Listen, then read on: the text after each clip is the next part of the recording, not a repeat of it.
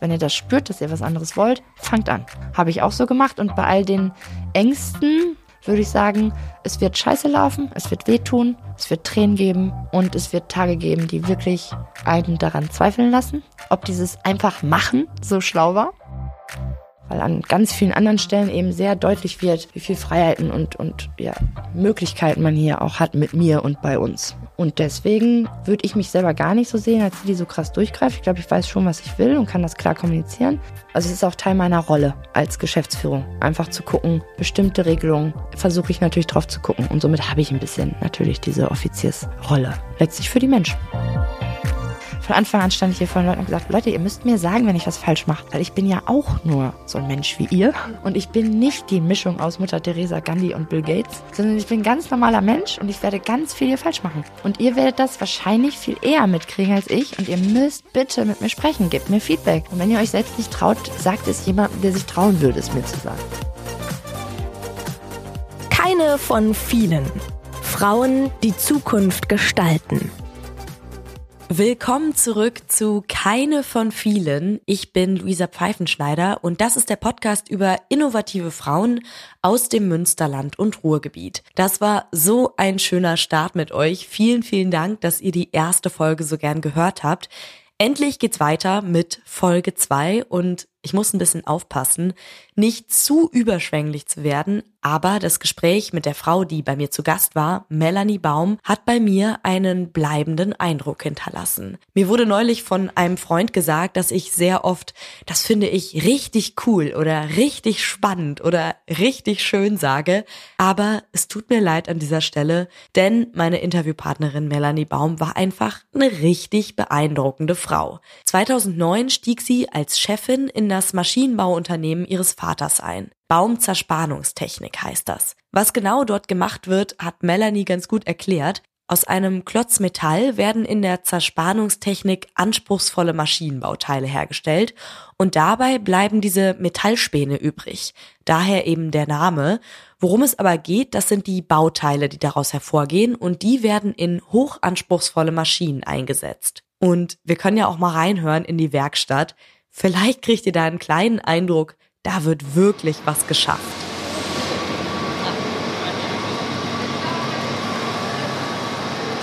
Ziemlich laut und auch ein bisschen staubig, aber richtig spannend, was da für Bauteile draus hervorgehen. Das sind wirkliche Meisterstücke. Und da stieg Melanie dann ein. Sie wurde zwar vor der Übernahme an den Betrieb herangeführt, aber in dieser neuen Situation musste sie eben die komplette Führung übernehmen. Während ihre Freundinnen und Freunde noch studierten, beschäftigte sie sich mit Businessplänen und Firmenstrategien. On top kam dann noch, dass sie die Firma mitten in einer weltweiten Wirtschaftskrise übernahm.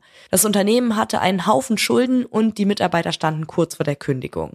Bei vielen Entscheidungen war sie völlig auf sich gestellt. Und das war wirklich krass. Sie erzählt das ziemlich eindrücklich in dieser Folge, aber sie ist trotzdem super dankbar für diese Erfahrung. Sie erzählt mir, wie sie mit dem Druck umgegangen ist, warum Aufgeben niemals eine Option für sie war und wie sie gelernt hat, auch mal eine Ansage zu machen und trotzdem dabei auf Augenhöhe zu bleiben. Was mich beeindruckt hat, sie ist unheimlich authentisch und ehrlich zu anderen und auch zu sich selbst. Und ich glaube, das ist Teil ihres Erfolgsrezepts. Auf der Website von Melanie Baum steht, ich liebe es, Metall und meiner Firma eine besondere Form zu geben. Wie Metall eine spezielle Form bekommt, das haben wir gerade gelernt. Wie Melanie Baum ihrer Firma eine spezielle Form gibt, das erzählt sie uns jetzt.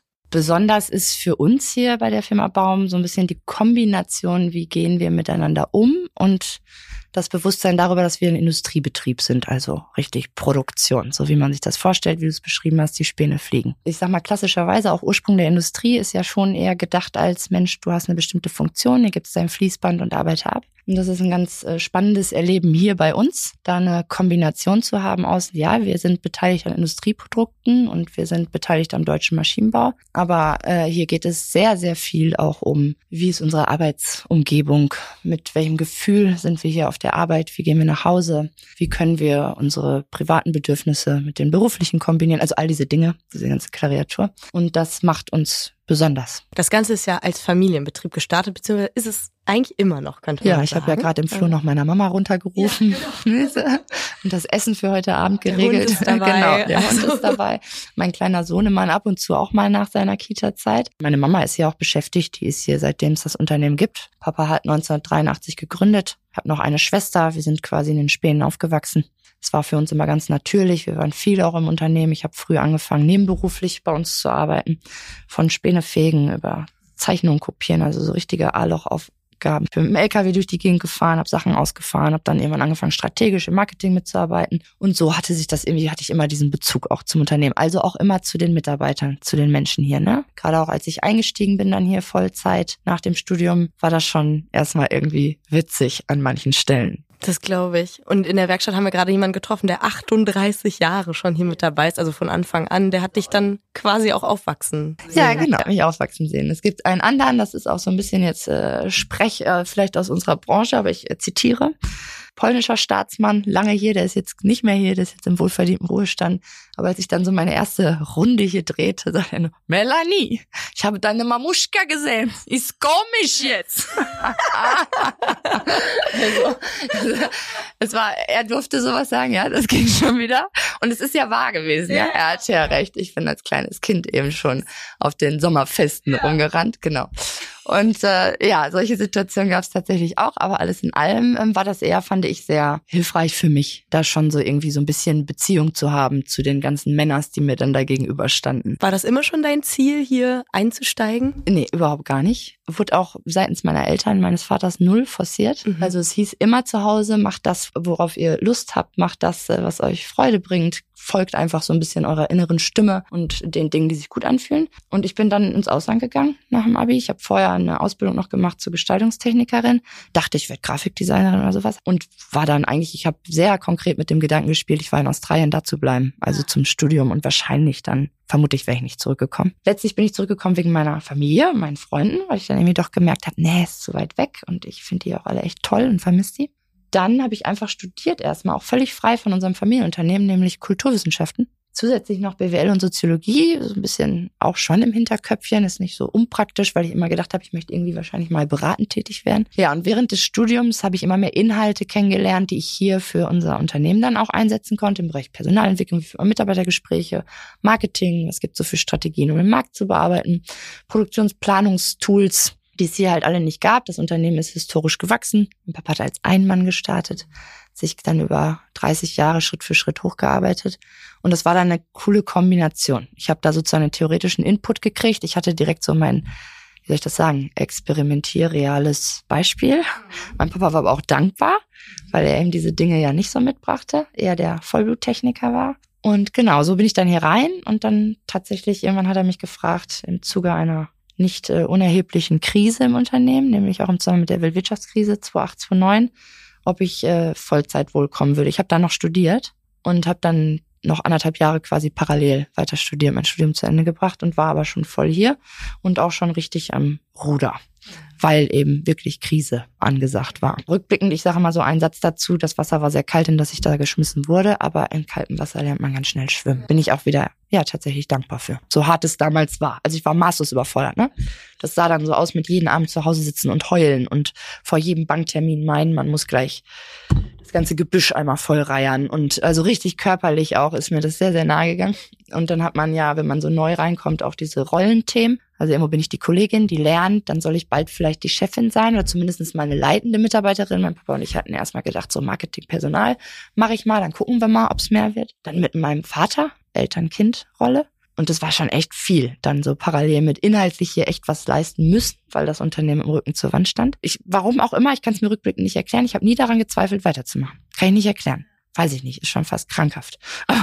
und meine Umgebung, also Freunde, Partner, natürlich immer, oh, willst du das wirklich so antun? Selbst meine Familie, mein Vater, meine Mutter, du musst das nicht, Kind. Und auch da bin ich heute super dankbar für. Bestand bei dir jemals die Angst, dass du die Fußstapfen deines Vaters nicht ausfüllen kannst? Ich hatte nie vor, die auszufüllen. Die sind riesig. Also, und eben seine Fußstapfen. Vollblut, Techniker, auch Vollblutunternehmer, Visionär hoch zehn, auch wirklich ein kleiner verrückter Spinner.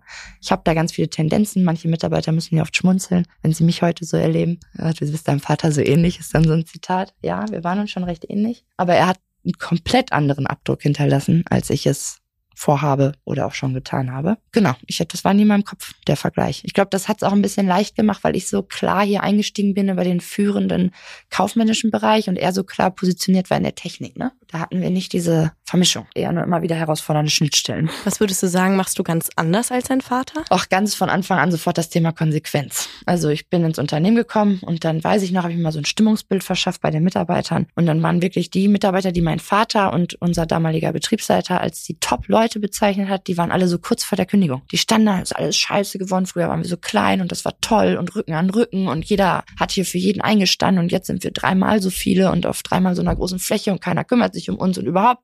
Ich muss immer arbeiten, die anderen arbeiten gar nicht richtig mit und keiner kriegt's mit. Das war so der Grundtenor. Und dann, ja, habe ich angefangen, da in Anführungsstrichen aufzuräumen, also mit den Leuten gesprochen. Erstmal mir überhaupt ein Bild richtig verschafft, was ist hier los, was fehlt. Und dann hat ganz klar das Thema auch Disziplin und Konsequenz gefehlt weil hier wirklich Menschen waren, die sich sozusagen durchgängig mitziehen lassen haben. Ich benutze hier bei uns im Unternehmen und auch manchmal, wenn ich so referiere, immer gerne das Bild von einem Karren. Das, der steht sozusagen fürs Unternehmen, den wir einen Berg hochziehen. Ähm, natürlich ist das immer ein Gebirge, gibt Talfahrten und verschiedene Zielfähnchen, aber nehmen wir mal den ersten Berg. Ähm, und die Mitarbeiter im Unternehmen sind da an ganz verschiedenen Stellen involviert. Aber es gibt die, die ganz krass ziehen vorne, es gibt die, die drücken, also voller Einsatz.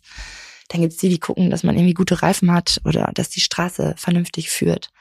Oder die, die rundherum rennen, um die, die dann so viel drücken und ziehen, zu motivieren und dafür zu sorgen, dass die vernünftig ihren Job machen können. Und dann gibt's aber eben auch immer, und das ist überall in jedem Sozialgefüge so, Mitarbeiter, die sich gerne oben draufsetzen auf diesen Karren. Es gibt welche, die nur nebenbei herlaufen und sich das alles angucken und teilweise sogar welche, die sie wirklich vor Reifen schmeißen, aktiv. Und die habe ich konsequent ermahnt, abgemahnt, gekündigt. Und das gab es hier vorher so nicht. Und das äh, habe ich damals eingeführt. Das war natürlich, oder weites gutes Beispiel, Alkoholverbot in der Werkstatt. Ja, Shitstorm auf Melanie. Ne? Ich meine, Handwerksbetrieb, die sind halt so, das ist, ich meine, das war natürlich auch noch in den 90ern, 2000ern noch insgesamt ein ganz anderer Tenor, auch arbeitsschutztechnisch, zumindest was die Duldung anging. Aber das war, also es war offiziell das Feierabendbier, aber wann begann der Feierabend, ne? So immer früher, immer ausgiebiger.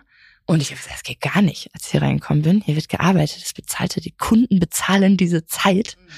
Äh, volle Konzentration, Alkoholverbot. War hart. Für einige mehr, für andere weniger. Ich äh, habe das überlebt und heute bin ich froh, solche Kleinigkeiten gemacht zu haben und da einfach, mir ging es ja darum zu zeigen, ihr, äh, und es ist auch so, wir sind super sozial hier, die haben ganz, ganz viele Freiheiten, aber es gibt bestimmte Leitplanken, es gibt Grenzen. Hast du das Gefühl, dass du dadurch, dass du so, sag ich mal, streng durchgegriffen hast, dir eher Respekt eingehandelt hast oder manchmal auch das Gegenteil der Fall war, ach, die greift jetzt hier so durch, jetzt ist hier vorbei mit Lotterleben in Anführungsstrichen? Beides und alles, klar. Also es gab am Anfang oft so einen Satz, weil ich dann hier auch voll Weiterbildungsprogramme eingeführt habe. Das kannten die vorher auch nicht. Auf einmal gab es irgendwie gefühlt 25 Schulungen pro Jahr im Angebot und mindestens einmal im Jahr Mitarbeitergespräch und so. Und die, die dann da eigentlich erstmal nicht so einen Zugang oder nicht so ein Interesse zu hatten, haben sich schnell irgendwie ausgegrenzt gefühlt, weil doch viele auch Spaß daran hatten. Also es gab auf einmal so eine Zweiteilung. Wer nimmt sozusagen Angebote, die neu sind, wahr und wer findet das alles irgendwie spooky und ja, hat vielleicht auch wirklich Vorbehalte und Ängste. Und ich bin da total ohne Druck rangegangen. Da gab es nie einen Zwang. Ich habe immer gesagt, du, wenn du nächstes Jahr reden willst, gib mir ein Zeichen. Schulungen sind hier alle freiwillig, das dient euch oder überwiegend freiwillig. Ich habe mal auf so einem Gruppenbild gezählt, da waren glaube ich, 30 Männer eine Schicht und war das, ja. vier Frauen. Ja, wir haben schon eine andere Quote, schon besser geworden. Ja. Glaubst du, dein Weg war, also es, es klingt jetzt wirklich so, als hättest du einfach ein richtig Talent darin, so durchzugreifen, deinen Standpunkt zu vertreten, zu sagen, hey, es läuft jetzt hier so, wie ich das sage. Ich lasse euch zwar die Freiheiten, so weil ihr zum Team gehört und ihr könnt natürlich auch eure Meinung äußern, aber am Ende müssen wir hier irgendwie die, die Sache voranbringen. Hast du das Gefühl, dass dein Weg da steiniger war, weil du als Frau hier Chefin von so vielen Männern bist? Also ich hatte natürlich äh, gerade jetzt mal am Anfang einige Schubladen zu bedienen. Ne? Das war, ich war jung, jünger als viele, denen ich plötzlich was zu sagen hatte. Ich war studiert, die meisten von uns hier sind ausgebildet mit ergänzenden Studiengängen. Auch das so, was will die jetzt hier, die Theorietante? Ich war die Tochter, ähm, ich war eine Frau.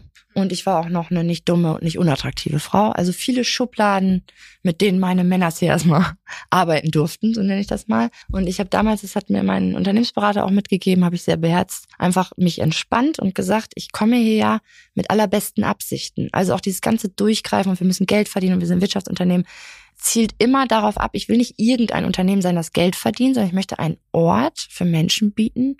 Ich sage immer ein bisschen kitschig, einen Ort der Liebe, an dem wir unsere Kompetenz erweitern können. Und das ist, und sozusagen der Maschinenbau, die Zerspannungstechnik, die Industrie ist unser Spielfeld. Und mit dieser Grundhaltung, das spüren halt die Menschen um mich herum, macht die Kombination mit einer gewissen Konsequenz und so dann gar nicht mehr so viel Schmerz weil an ganz vielen anderen Stellen eben sehr deutlich wird, wie viel Freiheiten und, und ja, Möglichkeiten man hier auch hat mit mir und bei uns. Und deswegen würde ich mich selber gar nicht so sehen, als die, die so krass durchgreift. Ich glaube, ich weiß schon, was ich will und kann das klar kommunizieren.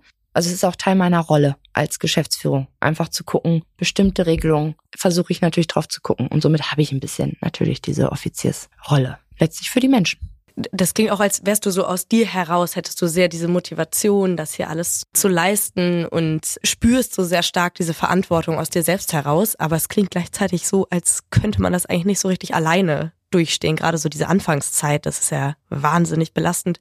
Was hat dir da Antrieb gegeben? Was hat dir da Kraft gegeben? Also ich war lange auf der Suche nach diesem einen Vorbild, habe ich nicht gefunden. Also die ersten Jahre war ich tatsächlich mit mir alleine. Mhm. Kann ich nicht anders sagen. Ja. Auch so, was so Freunde, Partner, Familie, sonst anderweitige Familie anging, weil da einfach un un ganz unterschiedliche Realitäten und Erleben so da war, hatte man nicht jetzt so sehr viel Austausch. Gerade in meinen ersten Jahren, da haben viele um mich herum auch noch studiert. Und genau, ich war Papa. Papa war da meine Nummer eins. Also wir waren super eng im Austausch immer dazu. Und dann habe ich im Zuge der Nachfolge angefangen, eben viel intensiver auch den Nutzen von Beratung zu erkennen, habe auch gute Berater dann endlich mal getroffen und sofort den Nutzen, also diesen Sparingspartner von außen, der drauf guckt, der kritische Fragen stellt, der auch Know-how noch mit reinbringt, das ich oder mein Vater nicht hatten.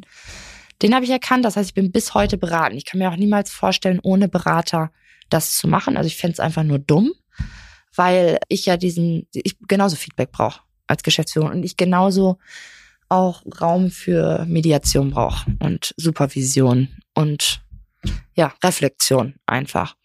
Und auch dieses, ich will mich ja genauso weiterentwickeln. Und deswegen ist das so wichtig, Mitarbeiter, ich arbeite da hart dran. Also könnte man hier jetzt auch alle mal befragen, die wir nicht kaputt lachen. Von Anfang an stand ich hier vor den Leuten und gesagt, Leute, ihr müsst mir sagen, wenn ich was falsch mache. Weil ich bin ja auch nur so ein Mensch wie ihr. Und ich bin nicht die Mischung aus Mutter Teresa, Gandhi und Bill Gates, sondern ich bin ein ganz normaler Mensch und ich werde ganz viel hier falsch machen. Und ihr werdet das wahrscheinlich viel eher mitkriegen als ich. Und ihr müsst bitte mit mir sprechen, gebt mir Feedback. Und wenn ihr euch selbst nicht traut, sagt es jemandem, der sich trauen würde, es mir zu sagen. Und es hat Jahre gedauert, bis die ersten kritischen Stimmen mal an mich rankamen. Ich war da immer super dankbar für. Heute noch, das war jetzt gerade letzte Woche, äh, bin ich morgens aus einer Führungsrunde raus und habe noch zu meinem Produktionsleiter gesagt, fand ich richtig cool, dass du mir gerade die Kritik gegeben hast. Ne? Also es ist heute noch für mich auffällig, wenn sie es machen. Ich finde es gut, aber es ist echt ein Weg. Und da kann ich auch wirklich allen nur empfehlen, wenn man dann so einen externen Berater einkauft, der ist nicht in der Mitarbeiterrolle, der hat, wenn er gut ist, die Cojones da nochmal viel deutlicher zu sein. Und das braucht man auch als Geschäftsführung, weil man auch echt viel falsch macht und viel nicht weiß und nicht sieht. Was sind so Tipps, die dich am meisten weitergebracht haben, die du von deiner Beratung bekommen hast? Also spontan, bevor du jetzt gesagt hast von deiner Beratung, kam schon sofort hoch. Deswegen nenne ich das mal ein Buch. Absolute Buchempfehlung. Das Cover ist grässlich, der Titel ist grässlich. Sieben Wege der Effektivität von Corvey. Das habe ich in die Finger gekriegt. Ich wollte es auch wirklich nicht kaufen. Und der Verkäufer da auf dem Seminar hinter dem Buch stand, hat es richtig aufgedrängt. So, nichts anderes, das ist gut. Ich so, boah, gut, komm. Und da stand zum Beispiel unter anderem, da standen ganz viele tolle Weisheiten und Anregungen für mich drin. Ich liebe dieses Buch. Das ist schon x-mal gelesen. Da stand unter anderem drin, zwischen Reiz und Reaktion gibt es einen Raum. Und das war, ich glaube, diese Anregung hatte ich so immer mit, weiß ich nicht, 27, 28. Ein Gamechanger für mich. Ähm, ich bin dann auch äh, kurz vor der Nachfolge, weil mit meinem Papa doch auch einige Rollenkonflikte aufkamen, beim Psychologen gelandet, schon präventiv. Ich war jetzt nicht, bin ich mal da gemeldet und habe gesagt, ich würde gerne mal mit Ihnen reden, ich habe ein paar schwierige Themen in meinem Rucksack und ähm, kriege die alleine nicht gelöst und ich will ja nicht krank werden, deswegen melde ich mich jetzt. Bin so Coaching da gebucht und saß auf der Couch oder auf dem Sessel, ich sag mal, Couchbild aus den Filmen im Kopf, auf dem Sessel da vor ihm. Dann sagt er, was, wie würden Sie denn die Hauptprobleme schreiben? Und dann habe ich gesagt, mein Hauptproblem ist, dass ich wirklich verstanden habe, dass zwischen Reiz und Reaktion Raum liegt. Hat er sich kaputt gelacht. Also ich weiß eigentlich, dass ich für alles verantwortlich bin im Leben. Für alles. Mindestens, wie ich auf Dinge reagiere. Ist meine Freiheit. Kann mir keiner nehmen. Meine Freiheit, damit auch meine Verantwortung. Und das kann sehr anstrengend sein und sehr belastend sein. Weil wenn man das einmal für sich so richtig verinnerlicht hat, ist das schwer, eine Opferrolle zu gehen. ist ja Quatsch. ist ja meine Entscheidung. Und das ist, kam aus dem Buch. Deswegen habe ich das mal benannt. Das ist etwas heute noch. Hier gibt's Mitarbeiter, die haben diesen Spruch auf dem Zettel an ihrem Arbeitsplatz hängen. Zum Beispiel, ich habe hier so einen Meckerkopf. Wir lieben ihn alle, aber dem fällt das manchmal schwer, seine schlechte Laune nicht so rauszulassen. Auch für sowas kann das dann sehr hilfreich sein, sich mal vor Augen zu führen. Zwischen Reiz und Reaktion gibt es einen Raum. Und dann ein Unternehmensberater, der tatsächlich recht. Ich hatte insgesamt Glück. Viele Berater waren immer cool im Sinne von Melanie, du lernst das jetzt selber. Also der Finanzberater, du machst jetzt selber hier deine Ertragsplanung und du machst selber die Bilanzen und äh, nein, will ich nicht, doch, musst du, damit du das alles richtig verstehst. Mein Person, mein Anwalt für Personalrecht fort, ach, wir haben zwei, drei Termine zusammen und dann machst du es alleine. Ich bringe dir das keine einmal eins bei und so. Das war mein großes Glück, durfte ich immer viel lernen. Und dann habe ich einen Berater getroffen, das ist noch gar nicht so lange her. Der hat sich nochmal ganz deutlich abgehoben vom Rest und mir eine, also der hat mir keine Lebensweisheit mitgegeben, der hat mir den Kopf gewaschen. So würde ich das mal formulieren. Richtig krass. Kannst du was mit dem Begriff Gutmenschentum anfangen? Das habe ich wirklich falsch verstanden. Ich habe immer gedacht, oder nicht gedacht, das habe ich nicht bewusst gemacht, aber ich habe mich so verhalten, dass ich Menschen tatsächlich sehr, sehr viel abgenommen habe, immer wo es ging. Weil ich dachte, ich tue ihnen damit Gutes. Und das sozusagen jetzt mal auf die Makroebene gebracht. Ich habe ja so ein ganzes Unternehmen zu leiten, und wenn man mit so einer Haltung dann daran geht. Das kann man machen, fühlen sich alle recht wohl und ist bequem und innerhalb der Komfortzone und man weiß, was man hat und mag sich und ne, Respekt und so, Harmonie. Aber führt eben nicht zu dem, und das ist ja das Zweite, wofür ich morgens aufstehe, dass sich Menschen kompetent erleben können und in ihrer Kompetenz, ich stehe total für Weiterentwicklung, für natürliches Wachstum. Und das hat er mir nochmal so richtig geil, eigentlich, ja, mir so die Säge geschärft, mich da nochmal fokussiert. Ähm, und dann habe ich durch diesen Berater ganz krass angefangen, hier ganz andere Management-Werkzeuge, Tools einzusetzen, wo ich früher immer dachte, also nehmen wir mal ein Beispiel Organigramm. Ich habe Organigramme gehasst. Ich war so richtig, ist auch ein bisschen meine Generation, 84er, dann irgendwie Geisteswissenschaften studiert, durch die Welt gereist, ne? Kommt man so wieder und sagt, Männer und Fräulein sind doch alles eins und frag mich nicht nach Fragen zum Geschlecht. Das fällt da rein und wir brauchen keine Hierarchien und ne, wir sind doch der, der die Schwarmintelligenz und all diese Dinge habe ich auch wirklich sehr krass vertreten, vertrete ich auch immer noch, aber allein das reicht nicht. Und das hat der Unternehmensberater mir echt nahegebracht, hat doch nochmal viel, viel klarer zu sein und viel mehr auch Strukturen und Vorgabe an die Hand zu geben. Das heißt, ich habe dann mal wirklich gesagt, okay, ich lege hier jetzt konkret Führungskräfte für feste Bereiche fest und visualisiere das in einem Organigramm, wo ich mich vorher mal, ich habe mich da wirklich vorgeweigert, ich gesagt, ihr kann ja auch jeder jeden, ihr wisst ja, wer euer richtiger Ansprechpartner ist. So lief das hier auch, ne, mit 60 Leuten und alle haben es geliebt. Unsere Zahlen stimmten auch, also das lief. Und dann habe ich gesagt, nee, jetzt machen wir mal klare Zuständigkeiten, kommunizieren das und die Leute profitieren da einfach nur von, weil auf einmal haben wir viel, viel konzentrierter und gebündelter und klarer Ressourcen eingeteilt, aufgeteilt. Und wir kommen auch ein bisschen von diesem Kind-Effekt weg. Je nachdem, was ich will, frage ich Mama oder Papa, ne? Und ähm, wir haben jetzt irgendwie einen klaren Ansprechpartner, der genau auf die Leute schaut, der einfach den Auftrag hat, für deren Entwicklung mitverantwortlich zu sein, dass sie sich positiv entwickeln und sich wohlfühlen. Und bei 60 Leuten vorher habe wirklich überwiegend ich das gemacht. Das funktioniert nicht in der Intensität, wie wir es uns das jetzt gerade aufbauen. Und das waren so Sachen, Impuls eines Beraters, verstärkt in einem Workshop, mich mal drauf eingelassen. Ich liebe das Organigramm. Ich liebe es. Es ist so ein wertvolles Führungswerkzeug, weil es so viel Klarheit schafft. Überhaupt nichts damit zu tun hat, dass wir uns deswegen weniger lieb haben oder uns irgendwas wollen oder hier in Status oder sonst was denken, sondern einfach nur hilft in der täglichen Arbeit für Klarheit. Und das wiederum hilft uns dann ja nicht so viel negative Energie zu verlieren für irgendeinen Quatsch. Ganz kurz nochmal zurück zu der Szene, die wir gerade in der Werkstatt hatten. Weiß ich, es waren vielleicht 20 Männer, die da gearbeitet haben. Man erwartet irgendwie, da hängt ein Wirtkalender. Es werden irgendwelche Witze gerissen oder so. Erlebst du das, dass das auch vielleicht so gegen, gegen dich geht jetzt? Oder ist das kommt das gar nicht vor bei euch? Also wir haben Wirtkalender, wir haben diese Witze, wir haben WhatsApp-Gruppen, in die ich nicht rein will, wahrscheinlich sogar könnte, aber gar nicht will. Und ich finde das alles völlig in Ordnung. Ich habe da überhaupt gar kein Problem mit, deswegen könnte mich das auch nicht angreifen. Egal in welcher Rolle ich hier bin. Also ich, ja, der eine will eine Blume, der andere Titten. Das ist halt, wenn es den irgendwie den Tag leichter macht. Hast du nie als Nachteil erlebt? Nur Vorteil. Also genau andersrum. Ich habe ähm, überwiegend extreme Bevorteilung, weil ich eine Frau bin in der Industrie, vor allen Dingen in diesen ganzen Themen Öffentlichkeitsarbeit. Das ist das, womit wir die Gesellschaft jetzt ein bisschen füttern wollen oder die öffentliche Wahrnehmung füttern wollen, weil wir natürlich rein statistisch gesehen da auch noch einiges zu tun haben. Ähm, und trotzdem ich hier in der Industrie, im Maschinenbau, habe nur Vorteile und mir tut jeder, ich sag, nenne ihn jetzt einfach mal Marco 38 im Familienbetrieb Zerspannungstechnik Light, weil er hat keine Schnitte gegen mich, nur weil ich eine Frau bin. Also mir öffnen sich Türen und Möglichkeiten und natürlich auch nochmal dieser Vorteil des geschlechterübergreifenden Arbeitens, sehe ich ganz klar als Vorteil. Ähm, die haben, hat Marco 38, nicht? Und ähm, deswegen, ja, tut der mir eigentlich eher leid. Und alle um mich herum, die dann so tun würden, als wäre das ja jetzt völlig Zufall, dass ich als Frau die und die Rolle oder die und die Position bekommen hätte, da bin ich auch immer dann ganz frei, wenigstens das nochmal auszusprechen, dass das Quatsch ist aber dass ich damit wunderbar leben kann. Egal, ob es die Quote ist oder der Auftrag, die Öffentlichkeit zu sensibilisieren, das ist ja alles, der Auftrag in sich ist ja okay. Trotzdem nochmal auf die Frage, habe ich Benachteiligung? Nein, in meiner Branche nur Vorteile. Wie glaubst du, können Frauen am besten unterstützt werden, um noch eher nach diesen Berufen zu streben? Also ich auch, auch aus eigener Erfahrung finde das wirklich desaströs, was das Thema Familienplanung, Unterstützung hier angeht. Ne? Es geht los bei, was ich für Kämpfe hatte, das ganze Thema Elterngeld. Mutterschutz. Ich musste wirklich bis zur obersten Position meiner Krankenkasse gehen, damit ich die Mutterschutzzeit bezahlt kriege.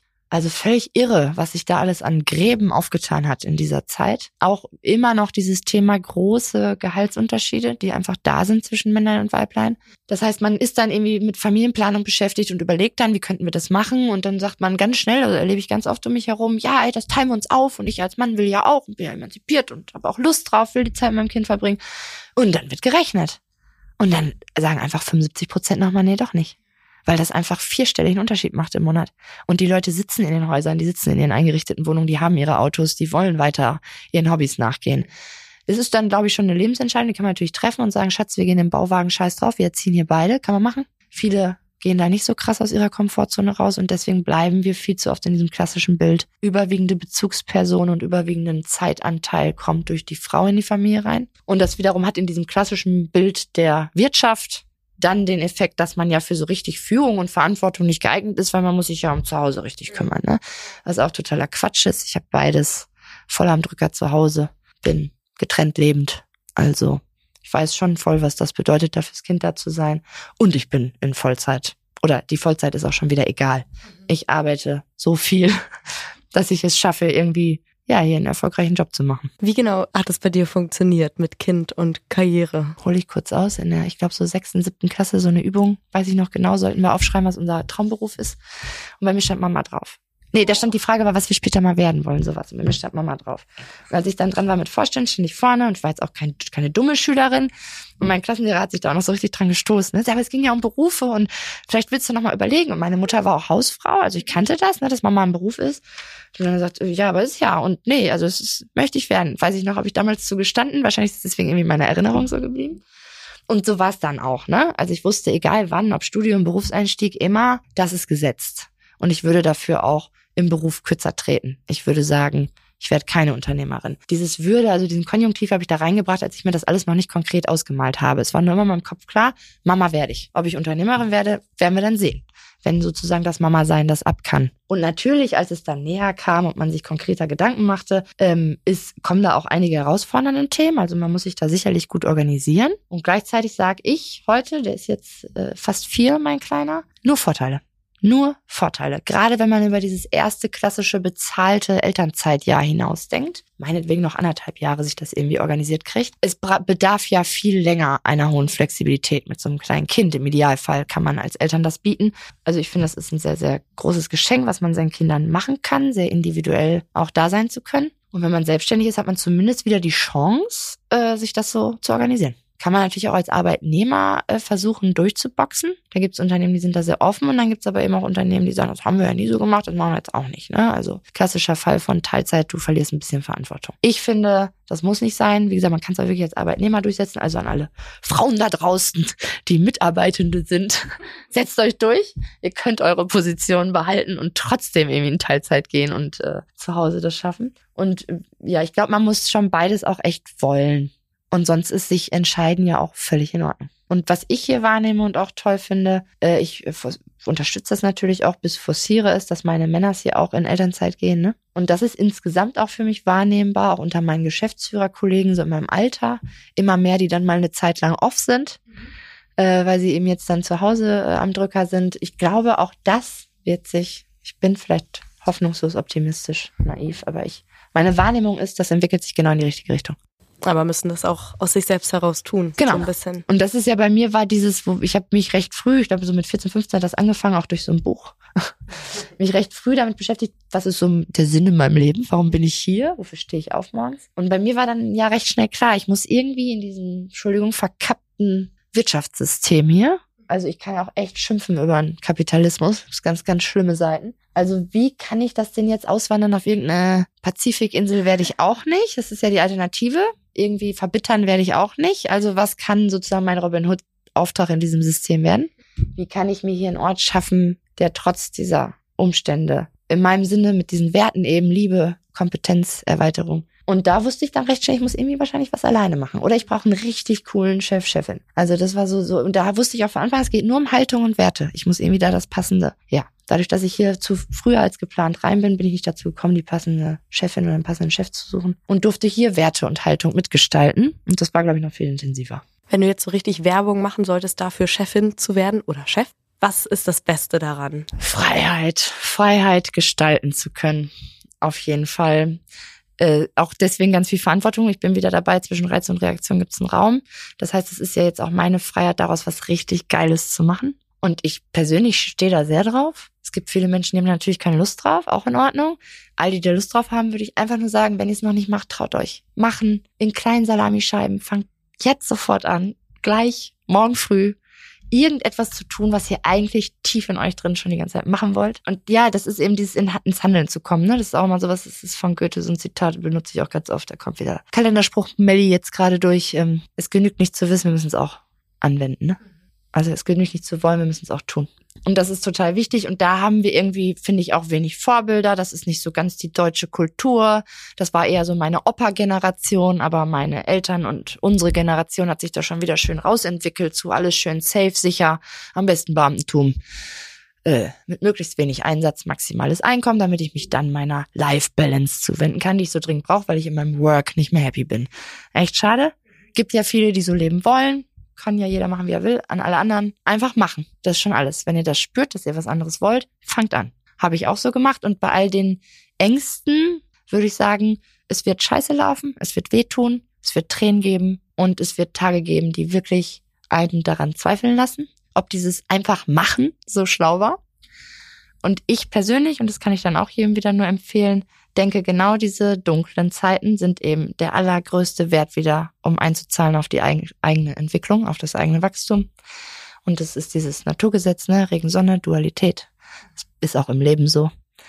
Die schweren Zeiten gehen immer, immer, immer vorbei, mindestens damit, dass wir dem Ganzen hier ein Ende setzen oder eben gegangen sind. Sie gehen vorbei und in der Regel kommt dann die Sonne wieder und wir sind immer einen Schritt weiter. Also wir brauchen irgendwie Krise und Dunkel und Scheiße, um dann wieder hell und Liebe und Licht sehen und schätzen zu können. Und das ist wieder die Grundlage, finde ich, für diese stetige Entwicklung auch so im Leben. Vielen Dank, Melanie, für deine Offenheit und das spannende Gespräch. Ich hoffe, ihr hattet eine gute Zeit beim Hören und fühlt euch vielleicht ein bisschen inspiriert von der Geschichte von Melanie. Schreibt mir sehr gern eure Gedanken. Ihr findet im Beschreibungstext unsere Mailadresse, unseren Insta-Account und auch unsere Website. Da lohnt es sich übrigens sehr, mal drauf zu gehen, auf den Insta-Account natürlich auch. Denn auf der Website stellen wir euch noch weitere wirklich beeindruckende Frauen vor.